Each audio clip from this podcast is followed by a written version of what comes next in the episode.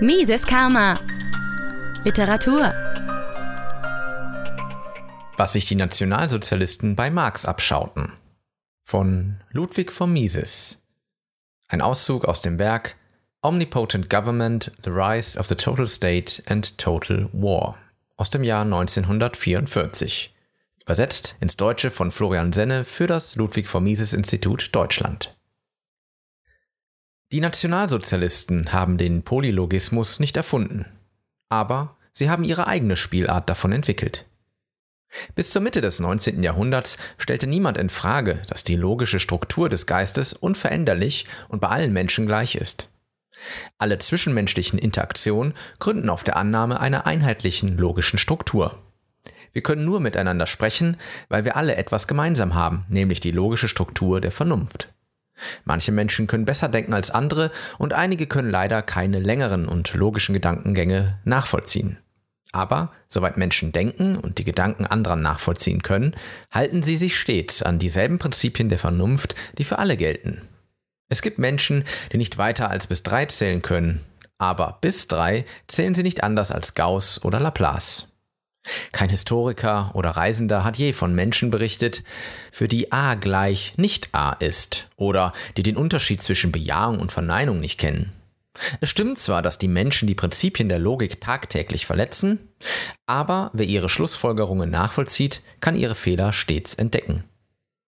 Weil alle diese Tatsachen für unveränderbar halten, lassen sich die Menschen auf Diskussionen ein. Sie reden miteinander, schreiben Briefe und Bücher und versuchen zu beweisen oder zu entkräften. Soziale und intellektuelle Zusammenarbeit zwischen Menschen wäre unmöglich, wenn das nicht so wäre. Unser Geist kann sich gar keine Welt vorstellen, in der Menschen mit logischen Strukturen leben, die sich von unseren eigenen unterscheiden. Im Verlauf des 19. Jahrhunderts wurde diese unabänderliche Tatsache jedoch in Frage gestellt. Marx und seine Anhänger, insbesondere der proletarische Philosoph Dietzgen, lehrten, dass die Gedanken von der Klasse des Denkers abhängen. Gedanken würden keine Wahrheiten produzieren, sondern Ideologien. Das bedeutet in der Sprache der Marxisten unterschwelliges Eigeninteresse der sozialen Klasse, zu der der Denkende gehört. Deshalb ist es sinnlos, mit Angehörigen einer anderen Klasse überhaupt zu diskutieren. Ideologien müssen überhaupt nicht durch Logik und Vernunft entkräftet werden, sondern sie müssen entlarvt werden, indem man auf die Klasse und den sozialen Hintergrund des Autors hinweist. Marxisten diskutieren nicht die Sinnhaftigkeit einer Theorie der Physik, sie entlarven den bourgeoisen Ursprung des Physikers. Marxisten haben auf Polylogismus zurückgegriffen, weil sie mit den Methoden der Logik die Theorie der bourgeoisen Ökonomie und die Schlussfolgerung daraus, dass der Sozialismus nicht durchführbar sei, nicht entkräften konnten. Weil sie die Wahrheit ihrer Theorien oder die Unwahrheit der gegnerischen Theorien nicht rational erklären konnten, griffen sie einfach die akzeptierten logischen Methoden an. Der Erfolg dieser marxistischen Strategie war atemberaubend. Sie erwies sich als standhaft gegen jede vernünftige Kritik an all den Absurditäten der marxistischen Pseudoökonomie und Pseudosoziologie. Nur durch den logischen Trick des Polylogismus konnte der Etatismus im Geist der modernen Menschen Fuß fassen. Polylogismus ist so grundlegend sinnbefreit, dass er überhaupt nicht bis zu seiner letzten logischen Konsequenz gedacht werden kann. Kein Marxist war mutig genug, alle Schlussfolgerungen zu ziehen, zu denen sein eigener epistemologischer Standpunkt ihn eigentlich führen müsste. Das Prinzip des Polylogismus müsste nämlich zu dem Schluss führen, dass auch die Lehren von Marx nicht objektiv wahr sind, sondern nur ideologische Standpunkte. Das lehnen die Marxisten aber ab. Für ihre eigenen Lehren beanspruchen sie den Charakter absoluter Wahrheit. So lehrt Dietzgen, dass Zitat, die Ideen der proletarischen Logik keine Parteiideen sind, sondern das Ergebnis reiner Logik. Zitat Ende. Die proletarische Logik ist keine Ideologie, sondern absolute Logik. Heutige Marxisten, die ihre Lehren als Soziologie der Wahrheit bezeichnen, machen sich derselben Inkonsequenz schuldig. Einer ihrer Anführer, Professor Mannheim, versucht zu beweisen, dass es eine Gruppe von Menschen namens unabhängige Intellektuelle gibt, die die Gabe besitzen, die Wahrheit nicht durch die ideologische Brille zu betrachten. Natürlich ist Professor Mannheim überzeugt, selbst ein herausragender Vertreter dieser Gruppe zu sein. Es ist schlicht unmöglich, ihn zu widerlegen. Wer ihm widerspricht, beweist dadurch nur, nicht zur Elite der unabhängigen Intellektuellen zu gehören und seine Äußerungen sind nichts als ideologischer Nonsens. Die deutschen Nationalsozialisten standen dem gleichen Problem gegenüber wie die Marxisten. Sie konnten ebenfalls weder die Wahrheit der eigenen Behauptungen beweisen, noch die Theorien der Ökonomie und der Praxeologie widerlegen. Deshalb suchten sie beim Polylogismus Zuflucht, welchen die Marxisten schon für sie vorbereitet hatten. Sie schufen natürlich ihre eigene Art von Polylogismus. Die logische Struktur des Geistes sei bei verschiedenen Völkern und Rassen unterschiedlich, sagten sie. Jede Rasse oder jedes Volk hat seine eigene Logik und deshalb auch seine eigene Ökonomie, Mathematik, Physik und so weiter. Das Gegenstück von Professor Mannheim, Professor Tirala, der Vordenker der arischen Epistemologie, erklärt, dass die einzig wahre Logik die der Arier sei. In den Augen der Marxisten haben Ricardo, Freud, Bergson und Einstein Unrecht, weil sie Bourgeoisie sind. In den Augen der Nationalsozialisten haben sie Unrecht, weil sie Juden sind. Eines der Hauptziele der Nationalsozialisten besteht darin, die arische Seele von den Verunreinigungen der westlichen Philosophen Descartes, Hume und John Stuart Mill zu befreien. Sie sind auf der Suche nach einer arteigenen deutschen Wissenschaft, einer Wissenschaft also, die dem Rassecharakter der Deutschen Rechnung trägt. Wir können davon ausgehen, dass die geistigen Fähigkeiten der Menschen mit dem Aufbau ihres physischen Körpers zusammenhängen. Wir können dies natürlich nicht beweisen, aber genauso wenig lässt sich das Gegenteil, die theologische Hypothese, beweisen. Wir müssen zugeben, dass wir nicht wissen, wie aus physischen Vorgängen Gedanken entstehen. Wir haben eine vage Vorstellung davon, dass bestimmte traumatische Verletzungen diesen Vorgang negativ beeinflussen. Solche Verletzungen können die geistigen Fähigkeiten beeinträchtigen oder sogar komplett zerstören. Aber das war es auch schon. Es wäre unwissenschaftlicher Unfug zu behaupten, die Naturwissenschaften würden uns Informationen liefern, die darauf schließen lassen, dass es unterschiedliche logische Strukturen des Geistes gibt. Polylogismus lässt sich nicht aus der Physiologie oder der Anatomie oder irgendeiner anderen Naturwissenschaft ableiten.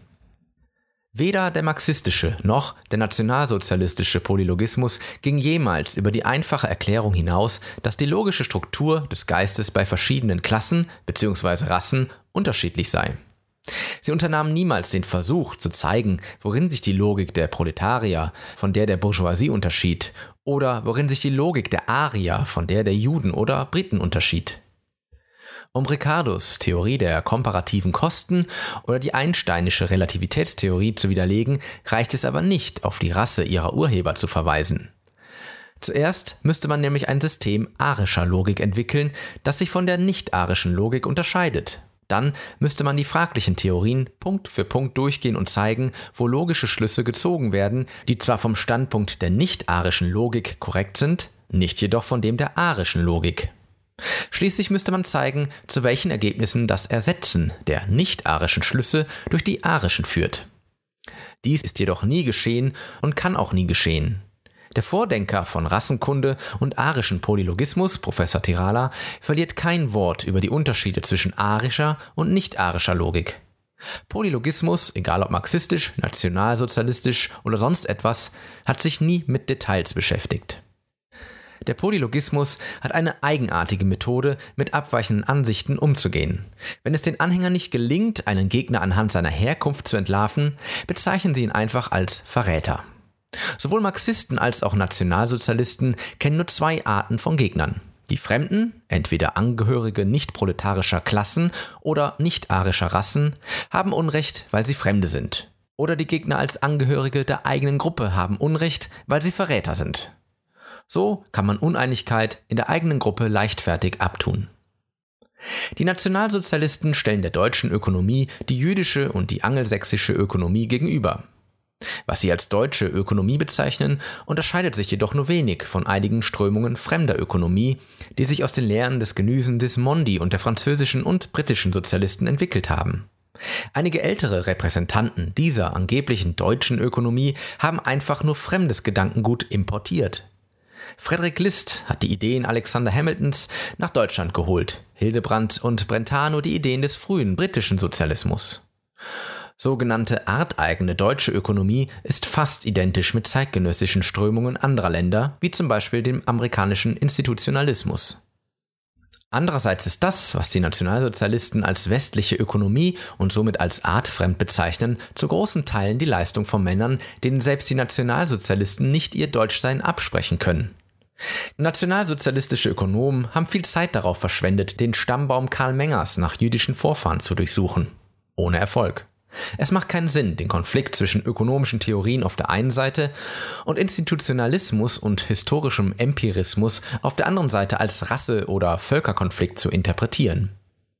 Beim Polylogismus handelt es sich weder um eine Philosophie noch um eine epistemologische Theorie, sondern um die Einstellung engstirniger Fanatiker, die sich nicht vorstellen können, dass irgendjemand vernünftiger oder schlauer als sie selbst sein könnte. Polylogismus ist vollkommen unwissenschaftlich.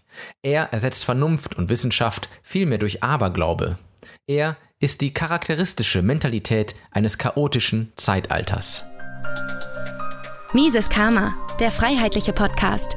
Auf Spotify, Deezer, iTunes und YouTube sowie unter miseskarma.de. Liebe Podcasthörer, wenn Ihnen diese Ausgabe gefallen hat, helfen Sie doch dabei, Mises Karma noch bekannter zu machen. Teilen Sie diese Episode in sozialen Netzwerken. Erzählen Sie Ihren Freunden und Bekannten davon. Hinterlassen Sie einen Daumen nach oben auf YouTube oder schreiben Sie eine Bewertung auf iTunes. Jede noch so kleine Interaktion hilft dabei, den Podcast zu verbreiten.